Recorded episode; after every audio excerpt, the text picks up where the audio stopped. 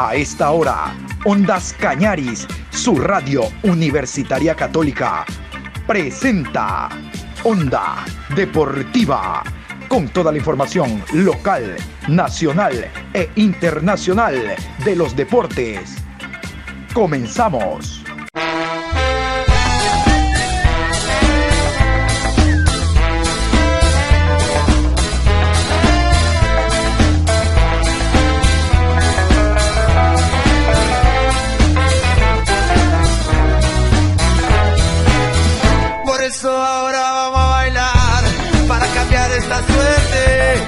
Sabemos gambetear para ausentar la muerte.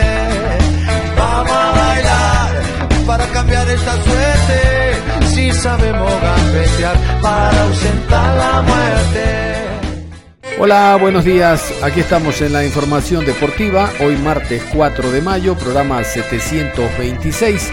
Vamos a tener el día de hoy Copa Sudamericana, Copa Libertadores, juega Liga, juega Barcelona, juega Flamengo, juega Boca, juega el conjunto de Laucas juega ante un rival metropolitano, se llama así, gracias. Metropolitano, el conjunto venezolano. De aquello hablaremos en la tarde íntegramente de torneos internacionales, porque ha finalizado la fecha, la noche de ayer, con el partido entre Olmedo Guayaquil City. Ya vamos a ir con resultados, árbitros. Adelantamos la próxima fecha porque el Cuenca juega el día viernes ante Macará allá en Ambato. Vamos a iniciar con noticias de la Federación Ecuatoriana de Fútbol y quiero comenzar por eh, que Barcelona ha solicitado el VAR, el video de asistencia arbitral para el clásico del astillero y este es el comunicado que ha enviado Barcelona a la Liga Pro y esta a la Ecuatoriana de Fútbol, que son los que tienen la potestad para que el VAR se implemente en el clásico este próximo día sábado. Aquí el comunicado. Señor economista Francisco Egas Larriategui, presidente de la FEF. Señor licenciado Roger Zambrano, vocal principal Comisión Nacional de Árbitros, Federación Ecuatoriana de Fútbol. Como vendrá a su libre e ilustre conocimiento, el próximo día sábado 8 de mayo 2021 se llevará a cabo el encuentro deportivo entre Barcelona Sporting Club y el Club Sport Emelec mismo que reviste altísima importancia para las aspiraciones futbolísticas de ambas instituciones en esta primera etapa de Liga Pro 2021. Sin querer menoscabar bajo ningún concepto el trabajo arbitral, es públicamente conocido que mi representado y otros clubes han reclamado a lo largo de este inicio de temporada por la baja calificación de las actuaciones arbitrales y sus recurrentes fallos en cuanto a la toma de decisiones, lo cual impide el desarrollo adecuado del juego, por lo que, apelando a la filosofía y al espíritu de las reglas del juego 2020-2021 del International Football Association Board, vigentes y a los principales de integridad, fair play, juego justo y deportividad conforme lo exigen los estatutos de la FIFA y demás normativas vigentes, solicito a usted disponer la implementación del video de asistencia referí por sus siglas en inglés VAR, para el clásico del astillero a desarrollarse la fecha 11 de Liga Pro. A tales efectos, sírvase disponer a quien corresponda la contratación de los servicios con la empresa Hawkeyes o el proveedor calificado para el efecto. Dicho servicio ofrecemos cubrirlo en su totalidad a nuestra costa y brindar todas las facilidades necesarias para su correcta y oportuna implementación. Agradecemos tomar en cuenta esta solicitud en aras de implementar mecanismos tecnológicos que promuevan la transparencia y coadyuven a la correcta toma de decisiones de la terna arbitral. Atentamente, Carlos Alfaro Moreno, presidente de Barcelona. Y vamos a continuación a escuchar la respuesta por parte del Club Sport Emelec a través del abogado Antonio Pazmiño y Casa, que es el síndico del Emelec, quien acepta, obviamente corriendo Barcelona con todos los gastos, como tiene que ser, porque Barcelona es el que está solicitando, ellos aceptan de que se implemente el VAR para el clásico del astillero. Aquí el comunicado. Señores Francisco Egas Larriategui y Roger Zambrano El Cíbar. En conocimiento del pedido realizado por el presidente de Barcelona a fin de contar con herramienta tecnológica del video asistente referí, VAR, en el partido que se realizará el sábado 8 de mayo del presente año entre el mencionado club y el club Sport Emelec por la undécima fecha del torneo organizado por la Liga Pro, Por medio de la presente nos unimos al pedido formulado, lo anterior en atención a la importancia del partido en la instancia decisiva de la primera etapa de Liga Pro edición 2021. Atentamente, Antonio Pazmiño y Casa, síndico.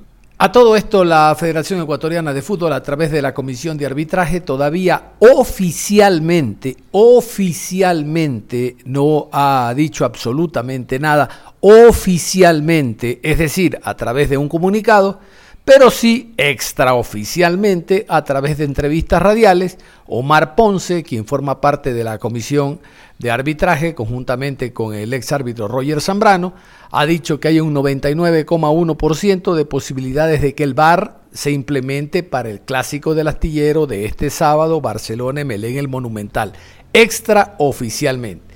Pero para que lo diga quien está inmerso en la comisión de arbitraje y hable de un 99,1%, es porque el VAR se va a aplicar este fin de semana. A ver, en otro tema, para cerrar el tema Federación Ecuatoriana de Fútbol y Comunicados, se conoció de que el TAS, el Tribunal de Arbitraje Deportivo, que está con sede en Lausana, Suiza, ha resuelto de que la Federación Ecuatoriana de Fútbol eh, devuelva a ver, lo sancione con un punto y no con cuatro como había sido al conjunto del Venecia. Algo de historia. El Venecia es un equipo de segunda categoría de la provincia de Los Ríos y en noviembre de 2019 eh, le fueron suspendidos cuatro puntos y por ende impidió que pudiese llegar a primera B, la primera categoría, por esta suspensión.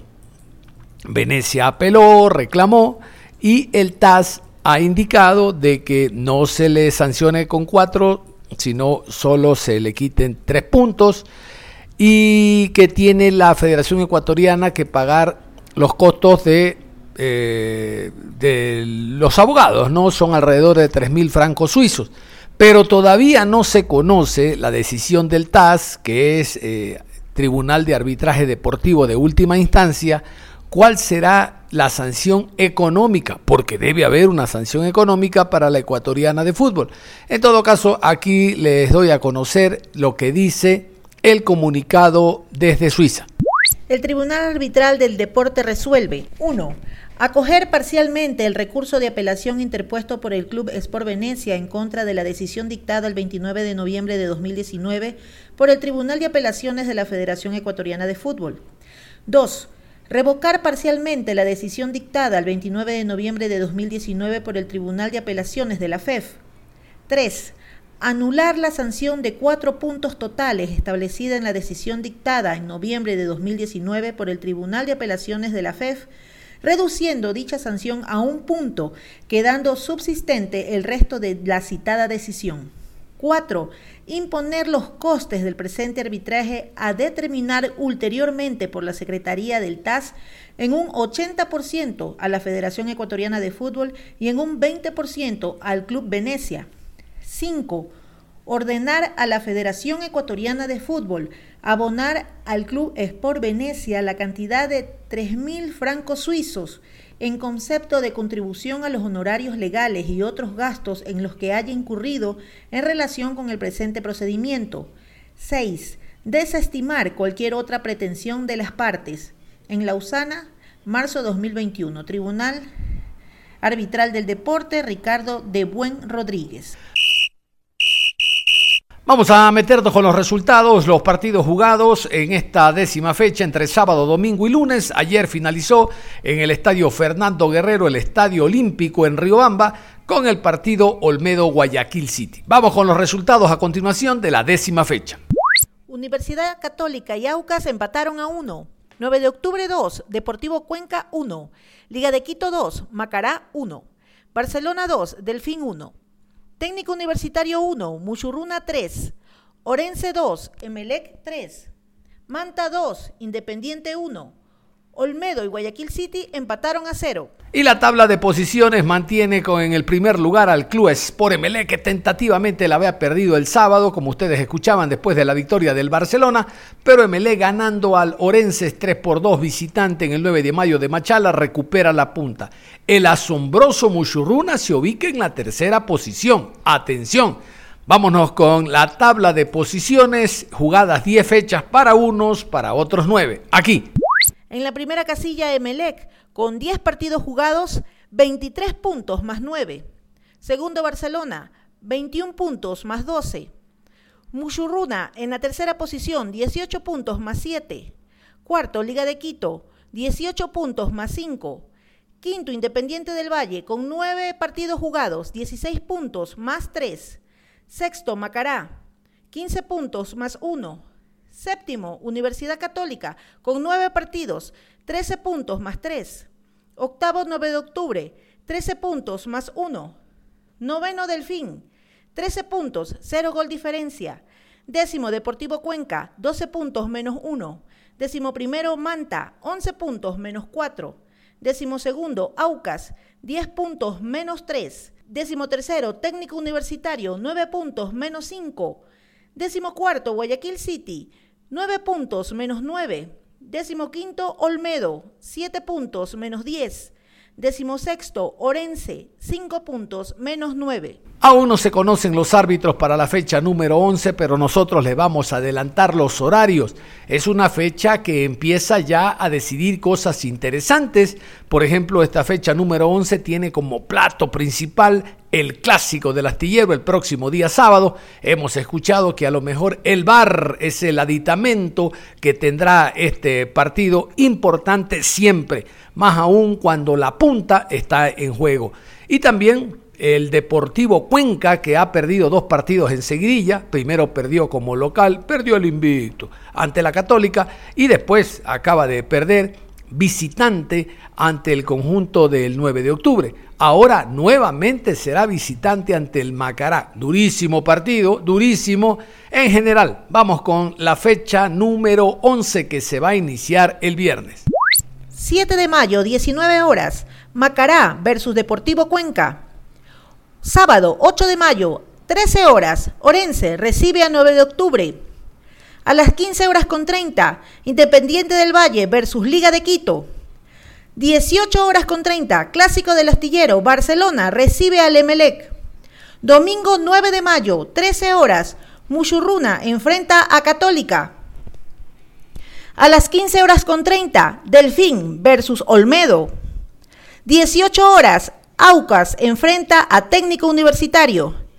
Lunes 10 de mayo, 19 horas, Guayaquil City frente a Manta. Casualmente vamos a revisar brevemente el último partido, el empate a cero entre el equipo del Olmedo y el Guayaquil City. Partido que empató a cero, cero en la cancha, cero en emociones, un partido muy aburrido, pero la tónica y el dominio la tuvo el cuadro local. Lamentablemente no pudo anotar, al final algo se vio en las variantes de, que realizó Pulga Vilanes, pero el partido terminó finalizado a cero. Vamos a escuchar al director técnico Pulga Vilanes con presencia de Ondas Cañaris quejándose del arbitraje. Les vamos a escuchar la primera pregunta por parte de John Hidrobo de Ondas Cañaris, por favor. Hola, hola, ¿qué tal? ¿Cómo le va? Buenas noches, profesor. Bueno, felicitarlo por el punto, profe. Consultarle dos cosas. La primera, usted está en la parte baja, explíquenos la expulsión de Parrales. Vimos que él fue el agredido, no sé si insultó, no sé si dijo algo porque no entendimos nada. Y lo segundo, no sé si comparta, profe, pero hoy su equipo no hizo un buen partido. Pero cómo mantenerlo hecho en, el segundo, en el tramo final de la segunda etapa, donde su equipo tuvo posesión, tuvo ataque con el ingreso de las dos variantes que hubo. Y para no seguir perdiendo muchos balones con salida, también eso hay que corregir, profe. Buenas noches. Bueno, la verdad es que, lo que pasa es muy raro, ¿no? y ahora que que los técnicos podemos expresarnos un poquito más, cabe la oportunidad para poder decirlo, pero, pero el Parrales no le hizo nada, el Parrales fue el que lo golpearon y los árbitros, como lo he dicho siempre, y los otros me expulsaron por eso, porque no tienen la personalidad de mantener una decisión y, y mantenerla, ¿no? ellos siempre quieren compensar, siempre, no hay, no hay ningún... Parrales fue el agredido, no le hizo nada no resultó. Él dice que Parrales alza las dos piernas y que por alzar las dos piernas Estrella lo golpeó. Yo he visto la repetición cientos veces y, veo que Parrales no lo golpea, no le hace nada, la expulsan. Son cosas que pasan con este señor juez. ya me hace pensar mal, porque el, año pasado contra, fue el mismo que nos pitó contra Macará y no nos pitó un penal que lo debía hasta mi hija de años cuatro meses. Y hoy viene a los 10 minutos, al, primer tiempo nos expulsa un jugador. Entonces, ya no sé qué hacer, no sabemos qué, a quién tenemos que recurrir, porque ya sé el formato que van a hacer. No, hoy día yo digo algo, va a salir el presidente de los árbitros y va a decir que yo digo lo que digo porque mi equipo, porque quiero meter excusas, todos los años hacen lo mismo eh, luego la liga también, también es un problema, no podemos reclamar nada. Lo peor que nos ha podido pasar a nosotros en algún momento fue que el actual presidente de la Liga Pro haya sido presidente de nuestro equipo, porque si hacemos algo bien es porque nos ayudan y, cuando nos ponen los horarios que quieren, eh, nos ponen el fixture que quieren, eh, los árbitros hacen lo que quieren, entonces la verdad no sé qué hacer, ¿no? ya ahora que, que, los, que, que se puede, que los técnicos más pesados a expresarnos un poquito más y para todos los periodistas de libertad de expresión, y espero que conmigo sea igual, eh, hacen lo que les da la gana, ¿no? Entonces, dañan el trabajo de, de, un montón de, días, dañan un trabajo, dañan un partido que venía bien, que, que, está, que estaba siendo bien jugado por ambos equipos, lo daña un señor con una decisión correcta y después no tiene la personalidad de mantenerlo. Entonces, es muy difícil de esta forma, espero que ser escuchado y ser respetado de la misma forma que que, que se han respetado los criterios de otros entrenadores extranjeros, ¿no? Que, capaz que cuando nacional se queja dice no es lo mismo, no es libertad de expresión. Entonces, espero que, que, esto se escuchado y que, bueno, de una vez por todas, y que tenga que hacer algo con el tema arbitral, que lo haga. Profe, más allá de lo sucedido, quisiera ver qué rescata hoy de este punto conseguido en altura y en el cronograma, que analiza lo que se viene. Tendrá dos partidos aún en la altura y lo demás en territorio guayaquileño cómo seguir mejorando y apuntando para este culmine de primera fase. Bueno, rescato la actitud, ¿no? La actitud, con el respeto que, se merece John Hidrobo, que lo respeto mucho por, por su año de trayectoria, no le respondí y la pregunta es similar a la suya, así que voy a hacer las dos. Eh, creo que la actitud fue positiva, luego nosotros nos encontramos con un partido que no nos esperábamos y eso nos sorprendió a todos y ellos no entendían las indicaciones que yo les había les había dado para que no quedar tan encerrados. Creo que en el camerino las resolvimos y con los cambios los resolvimos. Y, si bien es cierto, ellos tuvieron la posesión de la pelota, en lo personal nunca sentí que, que tuvieron una opción de gol que, o de algún momento me sentí con peligro de que me puedan marcar, ¿no? más bien con las contras de, de Abel Casquete, que entró muy bien, y de Renato César. Creo que las situaciones, aunque pocas más claras de, de anotarlas, tuvimos nosotros, si es cierto, tuvieron la posición del balón. Eh, nosotros creo que tuvimos el control del juego. Es el turno del asistente técnico del Olmedo porque Juan Pablo Troviani fue expulsado. Hablamos del señor Tyron Plaza con presencia de Ondas Cañaris. Primera pregunta por parte de John Bravo de Ondas Cañaris. Muchísimas gracias. Muchísimas gracias. ¿Cómo le va, profesor? Saludos cordiales. A ver, quisiera conocer, eh, primero si coincide con nosotros en que hay que trabajar más en definición. Hoy se desaprovecharon muchas opciones, tuvo grandes pasajes del partido que su equipo dominó. Y lo segundo, no sé si le dedico un párrafo aparte al árbitro central respecto a la expulsión del profe Troviani, no entendemos por qué, pueden ser excesos verbales, realmente no estando ahora en cancha se limita mucho la opción que tenemos la prensa para eh, determinadas jugadas como estas. Salud. Buenas noches. Eh, bueno, respondiendo a la primera pregunta, eh, bueno, la verdad creo que dominamos todo el partido, eh, buscamos de principio a fin, hemos trabajado durante toda la semana de definición, pero bueno, el fútbol es así, lastimosamente no, la pelota no entró, pero buscamos de todas las maneras, buscamos por afuera, por el medio, rematamos, buscamos todas las, las vías para hacer el gol, pero lastimosamente no se nos dio pero eh, que quede claro que siempre trabajamos, toda la, semana hemos trabajado la definición, pero bueno, como digo, eh, esto es fútbol, lastimosamente no se nos dio. Eh, respondiendo a la segunda pregunta de la expulsión del profe Pablo, la verdad viene después de la acción que no, no le pitan una falta a Jerry León, que nos podía perjudicar porque nos cogieron de contra y podía terminar la jugada en gol. Entonces era una falta clara que el profe reclamó, no hubo exceso verbal pero la, reacción del árbitro, eh, bueno, la verdad no la entendemos. Eh, creo que estábamos en el derecho de reclamar, porque si nos hacían el gol, eh, bueno, después de una falta que no pitó, Entonces, eh, desde ahí, a partir de ahí vino la expulsión y lastimosamente eh, vamos a ver ahora el informe qué pasa con qué le ponen al profe. ¿Qué cree que le está faltando al Almagro para hoy en día llevarse resultados positivos como lo que ha tenido tramos en los cuales domina y tiene generación? Pero ¿cuál cree que es el factor fundamental para sacar los tres puntos más que nada del local? Porque ya hace un par de semanas sacaron un triunfo eh, como visitantes. Sí, eh, bueno, hace tres fechas eh, no perdemos. No hemos podido ganar acá de locales. Creo, creo que falta esa, esa suerte, ¿no? Eso de terminar la jugada, definir las jugadas. Es lo único porque siempre trabajamos, trabajamos mucho toda la semana, en todos los aspectos, en todas las líneas, y creo que es lo único que nos falta, un poquito de suerte para, para que la pelota termine dentro de la red. Pero nosotros eh, trabajamos siempre, creo que el equipo hoy se demostró ¿no? dentro del terreno de juego eh, que fuimos superiores, que salimos a buscar el partido, que presionamos eh, desde primer minuto, que buscamos por, por todos los, medios para hacer el gol, por afuera, como digo, por el medio, rematamos afuera. Pero bueno, es eso, creo. Eh, saber terminar la, la jugada, eh, trabajar, vamos a seguir insistiendo y trabajando en la definición, que es lo que nos falta.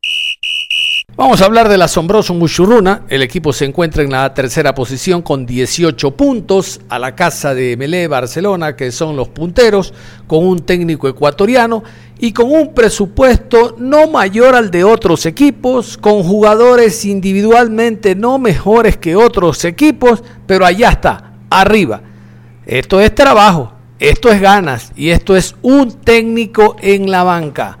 Gracias a los amigos de Radio Centro vamos a escuchar a Giovanni Cumbicus, técnico ecuatoriano, hablando del momento actual de su equipo, de los jugadores extranjeros en su contratación, del sistema que aplica en general, de cómo maneja Cumbicus al asombroso Muchurruna.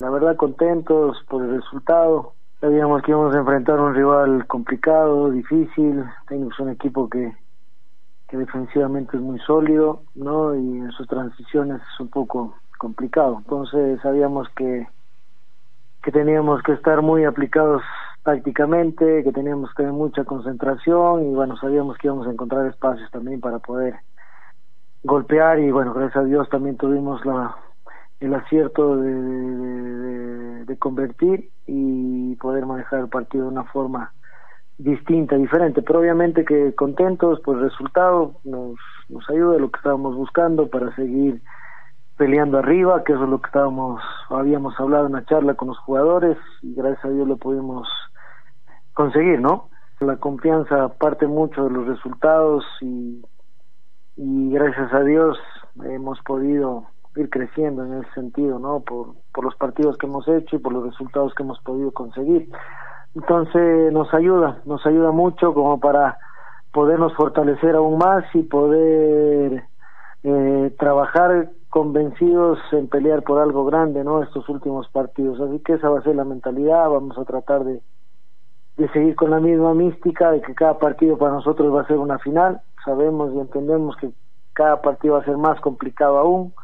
El fin de semana nos toca un rival duro, bravo como Católica, pero bueno, estamos en esta posición nosotros en base a trabajo, en base a al sacrificio, más al convencimiento que hemos ido ganando fecha a fecha, entonces es nuestra obligación intentar sostener y tratar de, de seguir sumando, ¿no?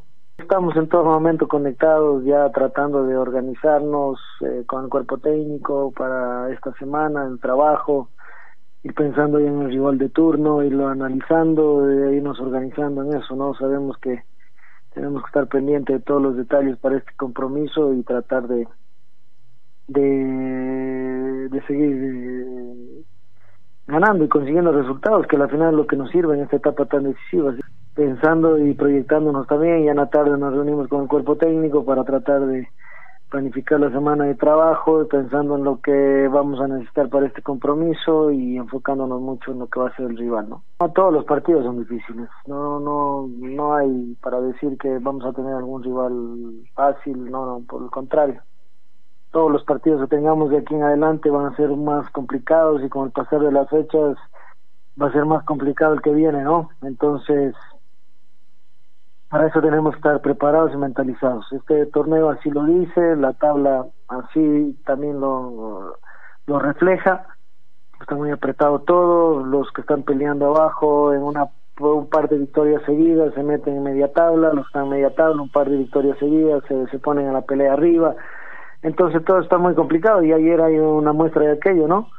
Eh, independiente de los que estaba peleando arriba, le, tocó enfrentar a Manta que estaba los, que estaba peleando abajo y le ganó Manta y escaló un par de posiciones, entonces todo va a ser tan difícil, todo va a ser complicado, no hay rival eh, fácil en nuestro torneo y debemos estar muy muy conscientes de aquello y trabajar partido a partido para eh, jugarnos una verdadera final y con la dificultad que vaya a meditar cada partido. Por lo que hacen muchachos partido a partido, entrenamiento a entrenamiento, nos lleva a ilusionarnos un poco y tratar de, soñar también, pero queremos ir paso a paso, ¿no? Partido a partido, eso es lo que hemos hecho ahora y eso es lo que vamos a ir sosteniendo hasta el final. Vamos a jugarnos una final en cada uno de ellos, vamos a estar preparados física, mentalmente, psicológicamente, futbolísticamente para afrontar lo que nos queda y poder, Dios mediante, como tú lo manifiestas, conseguir algo grande. Sería ideal, sería grandioso para todos, pero vamos a ir partido a partido, manteniendo los pies sobre la tierra y entendiendo que cada partido a nosotros nos ha costado mucho, que nadie nos ha regalado nada y que debemos seguir por ese camino trabajando y dando todo hasta el final.